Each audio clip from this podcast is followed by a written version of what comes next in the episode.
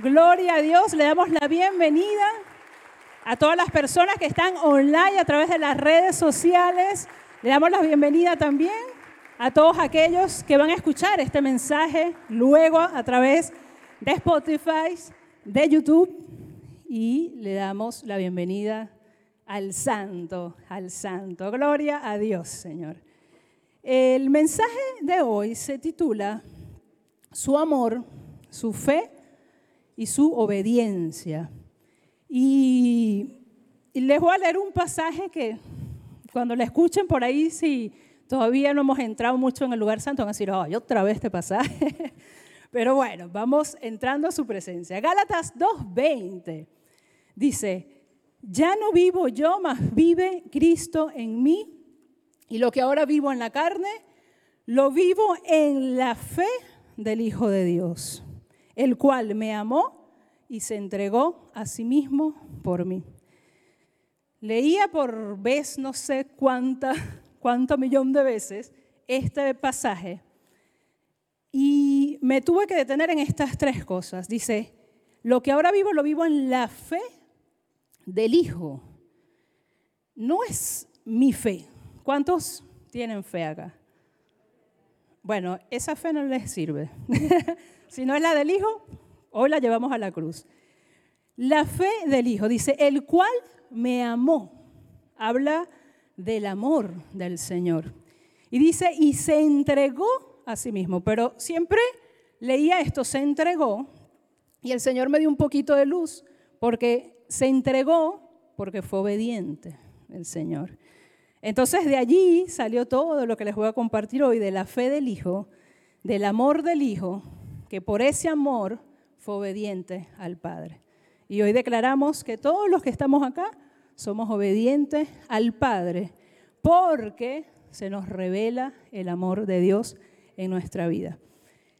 Y muchas veces hemos escuchado hablar del amor y yo decía, ay, medio cliché este tema, Señor. ¿Qué digo de tu amor?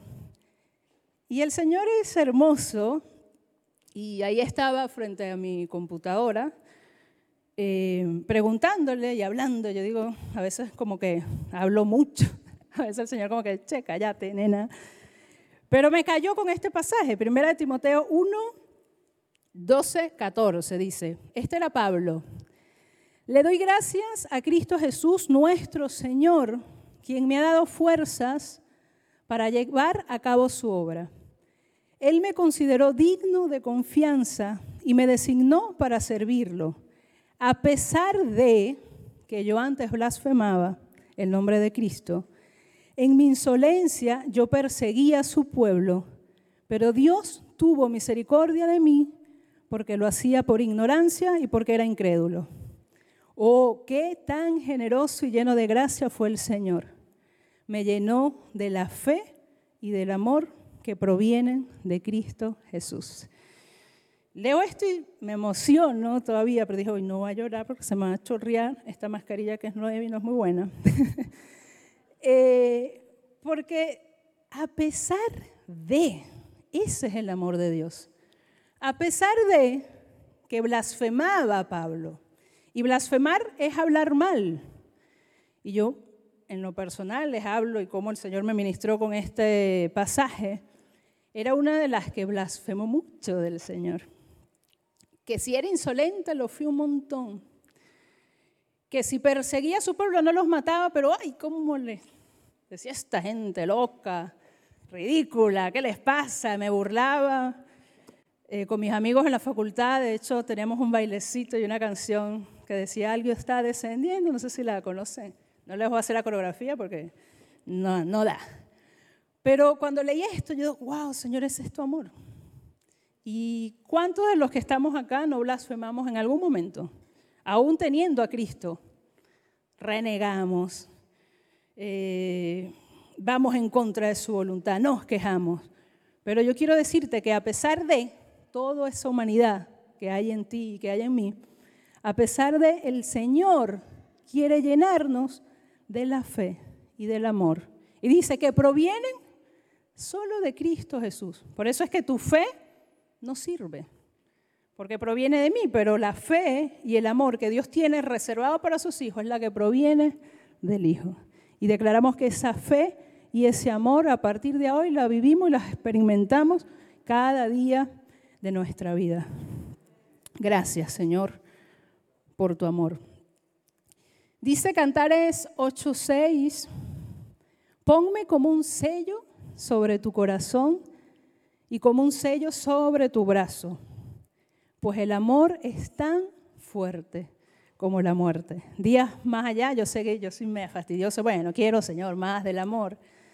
Y leía en el libro este de Cartas de Amor, y Bernardo dice algo hermoso, porque dice, el amor es tan fuerte como la muerte. Y uno como que, ya va, muerte y amor como que, como que no encaja mucho. Pero lo hermoso es que la muerte es fuerte porque alcanza a todos. Nadie se puede escapar de la muerte en esta vida, por mucha salud que tenga, en algún momento va a morir. Y nadie se puede escapar del amor de Dios. Ese amor está accesible para todo aquel que le diga, así como una vez le dije al Señor, Señor, yo creo en ti y en lo que harás en mí. Así que yo vuelvo a invitarte, si nos estás escuchando por primera vez, si todavía estás allí Hmm, dudando del amor, invítalo al Señor. Y Él dice, ponme como un sello en tu corazón y en tu brazo. Un sello es señal de pacto. Un sello es algo que, que nadie borra. Y el Señor dice, ponme así en tu corazón. Ponme así en tus manos. Es decir, que todo lo que hagas vaya hecho por mí. Quiero que hoy, allí donde estás, le digas, Señor, te pongo como un sello en mi corazón y en mis brazos. Eh, quiero que donde estás cierres los ojos y voy a leerte algo que quizás es un poco largo, pero quiero que el amor de Dios sea ministrado a través de, de estas líneas que son de un libro de Basileas Schlink, o no sé cómo se pronuncia, pero allí donde estás, de cada palabra que mencione, Solo enfoca tu espíritu en el amor de Dios.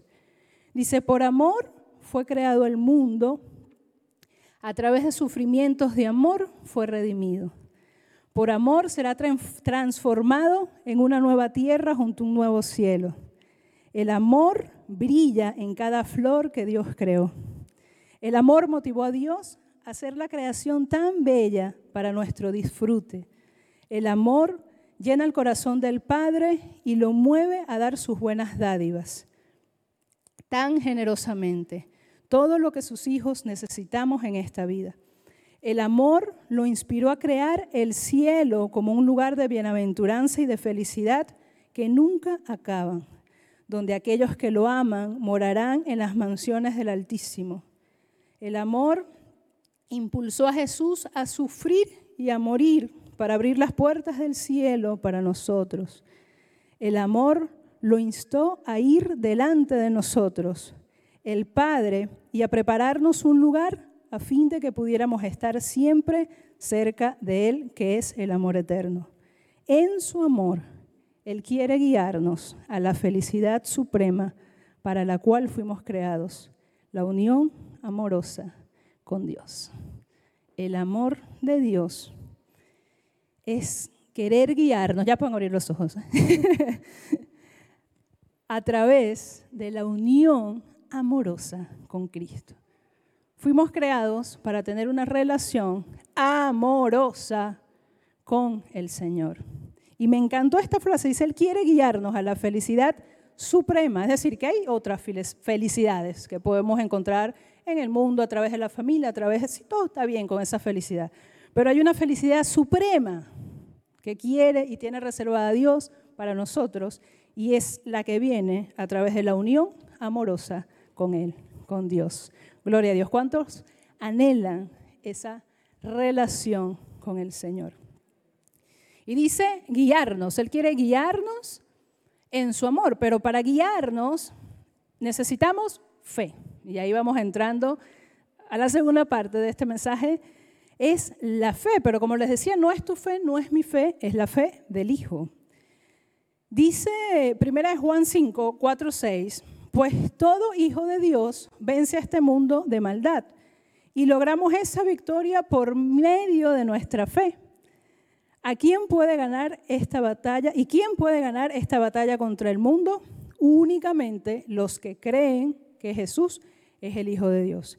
Y aquí dice que vencemos con nuestra fe. Entonces, como que, ajá, pero ¿es con mi fe o es con la fe del Señor? ¿Cómo es? Pero Jesús dijo en Juan 16, aquí en el mundo tendrán muchas pruebas y tristezas, pero anímense, porque yo he vencido al mundo. Entonces, si yo venzo con, si vencemos con nuestra fe, pero Jesús es quien vence el mundo, en la Biblia no hay contradicción.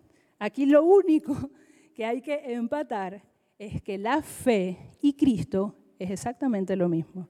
Es decir, la fe es Cristo. Y por eso acá en este pasaje dice que vencen únicamente los que creen.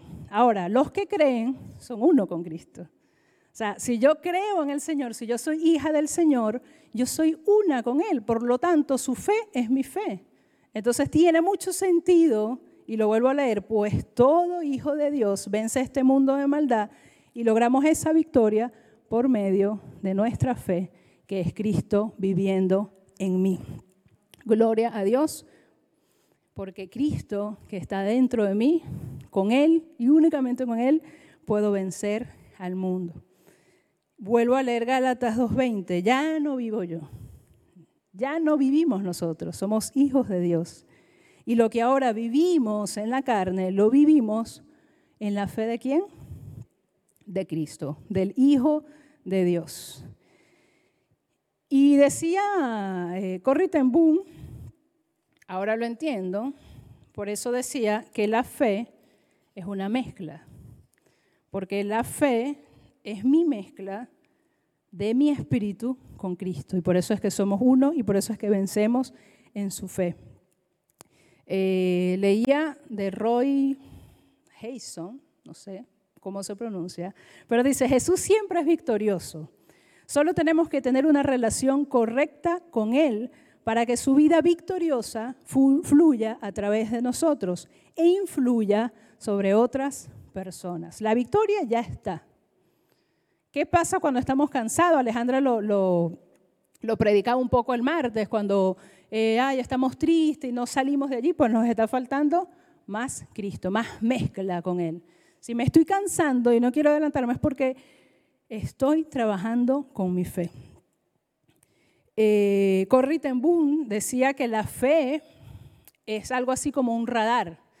Y ella cuenta una anécdota de que en algún momento iba en una embarcación y había muchísima neblina y no se veía absolutamente nada.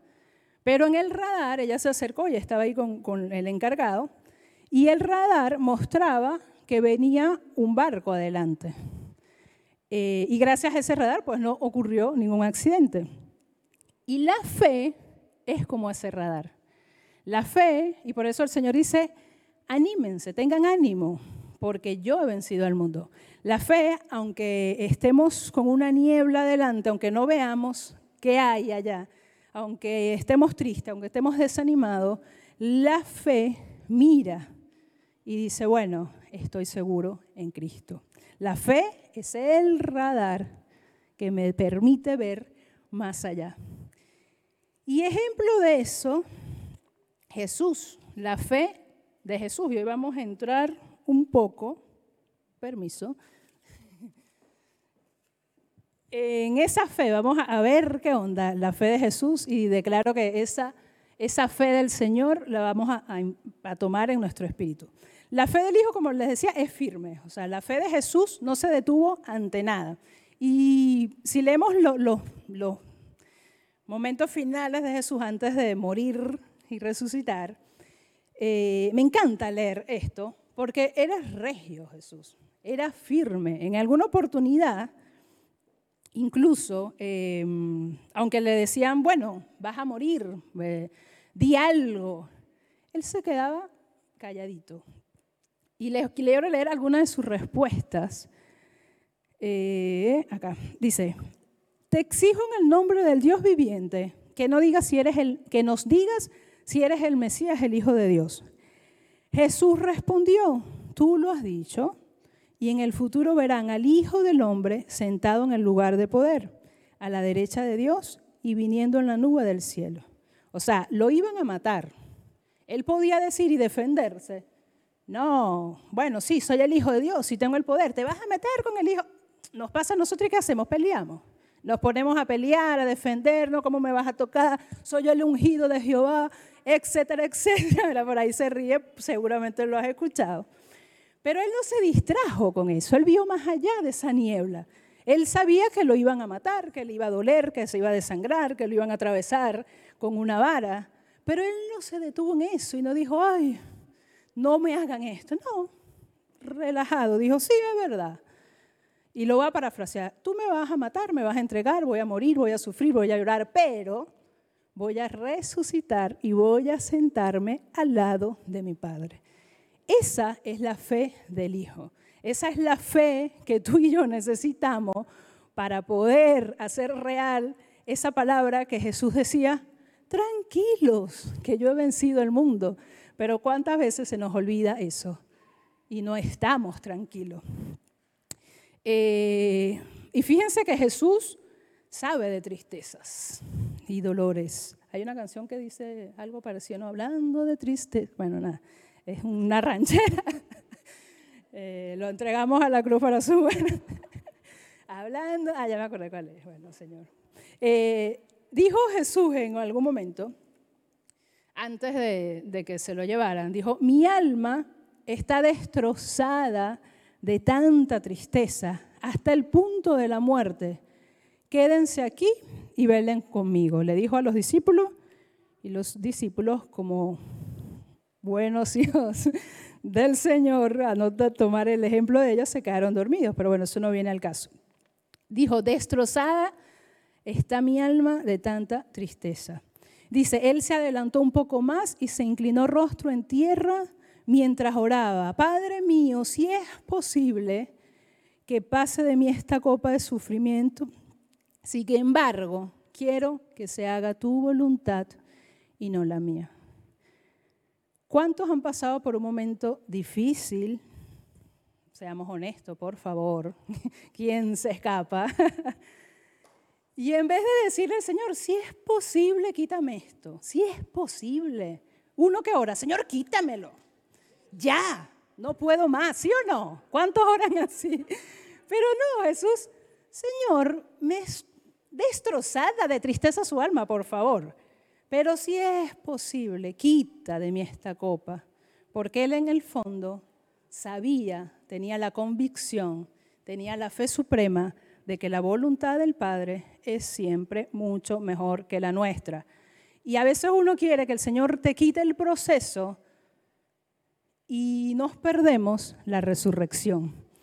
Quizás nos quita el proceso, bien, se nos va la tristeza, pero dos años más atrás, dos meses o días, volvemos a tropezar con la misma moneda, con la misma piedra.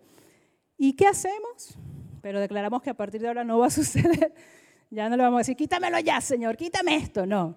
Señor, si es posible, pasa de mí esta copa, pero yo quiero, anhelo y deseo que se haga tu voluntad porque tengo la fe del Hijo y la fe del Hijo ve mucho más allá. La fe del Hijo ve la victoria, la fe del Hijo no ve la cruz como algo terrible, la fe del Hijo ve la cruz como el medio para experimentar su gloria en nuestra vida. Gloria a Dios, Señor. Dale un aplauso al Señor allí donde estás. Adiós. Eh, y esto, por ahí se predica fácil, em, pero la única manera, y esta semana lo, compartía con alguien, y le hablaba un poco de esto, de, la fe, pero es que no es tu fe, es la fe del Señor. Y pero ¿cómo hago? Me decía, yo no sé cómo vas a hacer. Lo único que sé es que si lo anhelas, el Señor de una u otra forma te lo va a mostrar y te va a permitir que su fe sea real en tu vida. Y en mí fue una mañana eh, donde estaba en esa oración que les decía, por eso les digo que les hablo con fe. de que, de que estaba, Señor, quita esto, ya, por favor, ya basta, estoy cansada. Renegué un montón. Destrozada, creo que estaba, ahora que lo recuerdo, mi alma ya estaba que agarraba maleta y me regresaba a mi país. Y el Señor viene y me responde, me recuerda este pasaje y me dice, cree y verás mi gloria. Yo escuché, cree y me dio más rabia de la que ya tenía. Porque crees, o sea, me estás hablando de fe, Señor, y yo viste ahí, le empecé a hablar de mi super fe. Señor, yo que con fe agarré las maletas, 500 dólares, me vine, bla, bla, bla. Y ahora estoy aquí pasando frío, sin trabajo, y todo el cuento. Y el alma y ardiente. Y me das a hablar de fe. Sí, te voy a hablar de fe. Porque por eso tu alma está triste y destrozada. Por eso estás cansada. Porque estás caminando con tu fe. Y sí, su fe me sirvió para tomar la decisión de obedecerle y venirme a un país desconocido, pero esa fe es un límite. Cuando estuve aquí, necesitaba su fe y la sigo necesitando a partir de ese día en mi vida. Y así entendí que nuestra fe no sirve absolutamente para nada, porque nos va a ser bien, chévere, vamos a llegar a Buenos Aires, pero al año y medio, casi dos, te vas a cansar, te vas a obstinar, como decimos nosotros en Venezuela, y pueden suceder dos cosas. Que te caiga la ficha y lleves a la cruz, ¿sí? Porque ese día morí. Murió mi fe y me dolió, sí. Y lloré, sí. Pero después de eso, mi vida es otra. Porque empecé, y en ese momento no sabíamos que era llevar la cruz para su muerte. Por ahí ahora a veces, ah, con razón, gloria a Dios, el Señor nos va preparando. Em, pero desde ese día entendí que lo más importante es deleitarme en su presencia todos los días de mi vida. Porque mientras salud, hermana, eh, porque mientras más me deleito en Él, mientras más los disfruto, más Él concede los deseos de mi corazón. Y nosotros empezamos al revés. Vamos, Señor, dale, es posible que cumplas el deseo, hazlo. No, relájate, disfrútame, abre tu espíritu a mi voz, escucha que te estoy diciendo que mueras a tu fe y entonces yo ordeno todo. Y así fue. Eh, lo compartía con las chicas en secretaría y la verdad que fue un momento muy lindo porque les contaba todo esto y le decía, bueno, después de eso, chicas, como a los tres o cuatro meses después, comencé a trabajar acá con ustedes y ahora estamos hablando de todo el proceso. Díganme, ustedes si no vale la pena morir en la cruz, entregarlo todo para poder experimentar su gloria y su fe. Así que si hoy estás cansado, si estás online o presencial, si hoy sientes que tu alma está destrozada, cambia tu oración. Ya no le digas, Señor, quítame esto. Dile, Señor, quítame mi fe, porque yo quiero la fe del Hijo, la fe que vence. Y me encanta porque es una fe que vence ya. O sea, no es que el, Señor Jesús está luchando. No, ya venció, ya Él fue a la cruz, ya murió. O sea que es cuestión de activar su fe, porque la victoria ya la tenemos. Gloria a Dios. Así que te invito hoy a que silencies a tu alma con la fe del Hijo. Eh, y no sé por qué escribí yo, releí esto hoy, y escribí esta frase. Dice, la fe es un regalo y el regalo es Cristo. Pero no sé, como que armando el mensaje la metí ahí. Bueno, después ayer lo rechequeaba y hoy también, ¿por qué metí esto? Bueno, no sé. Pero hoy en la mañana, mientras eh, respiraba la palabra, me encontré con esta, ah, hoy o ayer, bueno, en fin, de Pablo, hoy estamos onda Team Pablo, dice, he peleado la batalla, he acabado la carrera, he guardado la fe. O sea, Pablo guardó la fe.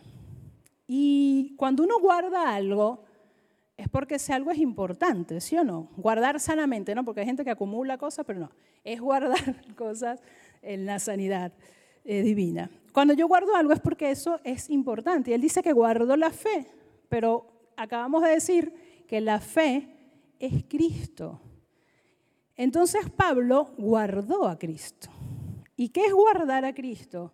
Es entender que Él es un tesoro, es guardarlo, es cuidar mi relación con Cristo todos los días. Y por eso Pablo peleó la batalla y acabó la carrera, porque guardó la fe, porque guardó a Cristo en su corazón y en su espíritu.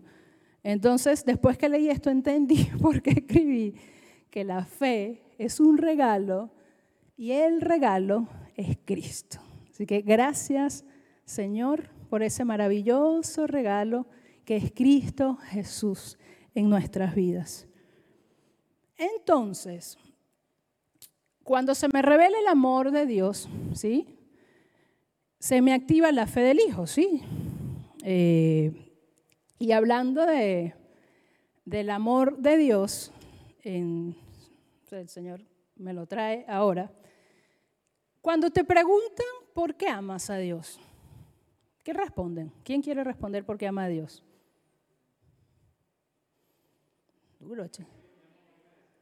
Bien, ah, por acá. Porque es el centro de tu vida. ¿Qué más? ¿Quién más? porque me rescató. Bien, otro por allá, anímense. No, no, no aman al Señor. Che, entonces, por favor, ¿qué hacemos acá? ¿Qué hemos estado ministrando? Porque es amor, bien, bien. ¿Por qué? Murió por nosotros. ¿Qué más? ¿Quién más? Uno más. ¿Quién más se anima? ¿Por qué? Ah, porque nos da la vida, porque es eterno. ¿Y? Ah, porque se, te resorda. pero eh, Damaris decía algo. Eh, y es porque Él me amó primero. Por eso tenemos, de ahí tiene que venir nuestro, nuestro amor y nuestra retribución al Señor. Pero generalmente, y seguro que no hablaron porque estaban pensando por qué amaban al Señor, ¿sí o no? Estaban ahí pensando, bueno, si yo amé, amo al Señor porque si me salvó, me sacó la droga, me sacó el alcohol, bueno, yo antes, no sé, robaba, ahora no. Y todo el amor viene de qué? De mí. Ah, yo amo a Dios porque Él me dio algo. Y eso tristemente nos lo han enseñado desde hace mucho tiempo. O sea, la religión nos ha enseñado que si yo soy obediente, entonces el Señor me ama, ¿sí? Esa frase que dicen, ay, qué bueno que eres, te has ganado el cielo. Por eso te ganaste el cielo. No, el Señor me ama. Eh, y decía yo, bueno, eso es lo que nos ha enseñado la religión, pero Jesús dijo, yo te amé primero. En eso debe, eh, o mejor dicho, de allí debe surgir, surgir nuestra obediencia al Señor. Fue lo que hizo Jesús. Jesús obedeció al toque porque amaba al Padre. Y por eso dice Romanos, eh, que eso está... Ay, se me fue Romanos, acá. Dice, por la obediencia de uno, los muchos serán constituidos justos. O sea, bastó que obedeciera uno, Jesús, porque amaba al Padre, para que hoy todos nosotros podamos tener acceso también a esa presencia y para que hoy también nosotros podamos ser obedientes al Señor. Dice Juan 14, 21, los que aceptan mis mandamientos y obedecen, y los obedecen son los que me aman. Y porque me aman a mí, mi Padre los amará a ellos, y yo los amaré y me daré a conocer a cada uno de ellos. Amor y obediencia van juntas. Si obedezco, pero no estoy amando al Señor, no sirve tampoco la obediencia. Entonces no sirve mi fe, sino que sirve la fe del Hijo. Y tampoco sirve mi obediencia si no viene del amor a Dios. La verdadera obediencia nace del amor. Y decía Basilea, que estoy muy onda Basilea hoy, Eh, se me... Se me perdió Basilea. ¿Qué onda, Basilea? Bueno, les parafraseo, pero ella dice que el verdadero discípulo es aquel que, algo así, que se maneja o, o que está en una relación amorosa con el Señor. Es decir, si yo soy un discípulo que experimenta el amor de Dios, entonces soy un verdadero discípulo que obedece a Cristo.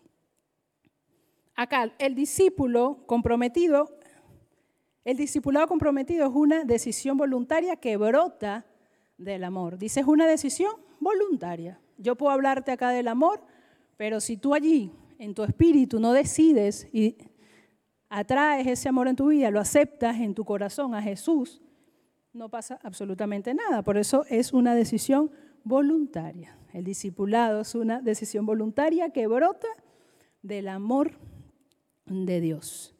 Eh, le voy a pedir a la banda que vaya subiendo, por favor. Entonces, vuelvo a leerles Gálatas 2.20. Y yo creo que ahora vamos a leer Gálatas 2.20 como con más intensidad. Ya no vivo yo, vamos a, yo les digo y ustedes repiten, ya no vivo yo, más vive Cristo en mí. Y lo que ahora vivo en la carne, lo vivo en qué? En la fe del Hijo, el cual me amó y se entregó a sí mismo por mí. Gracias, Señor, por tu amor. Dile allí donde estás, gracias, Señor, por tu amor. Allí donde estás, que broten palabras amorosas hacia el Señor. Allí tómate tu tiempo con Él. Dile, Señor, gracias. Gracias, Señor, por tu amor. Gracias porque tu amor basta, mi Dios, para que hoy anhelemos escuchar tu voz y ser obedientes a ella. Yo declaro en el nombre de Jesús que a partir de hoy nos mueve tu amor, Señor. Que somos discípulos que anhelan tu amor Hoy, Señor, arrópanos, envuélvenos con tu amor, Señor. Ese amor que cubre multitud de errores, Señor. Ese amor que no se puede explicar, pero que cuando llega a nuestra vida la transforma. Señor, hoy declaro que todos aquellos que nunca habían experimentado tu gracia y tu misericordia, como esa muestra de amor, hoy lo entienden en su espíritu, Señor.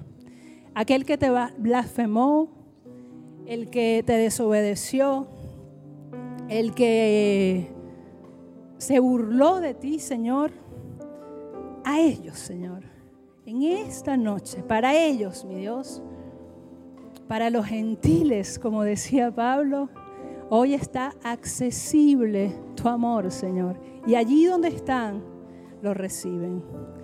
Gloria a Dios, Señor Jesús.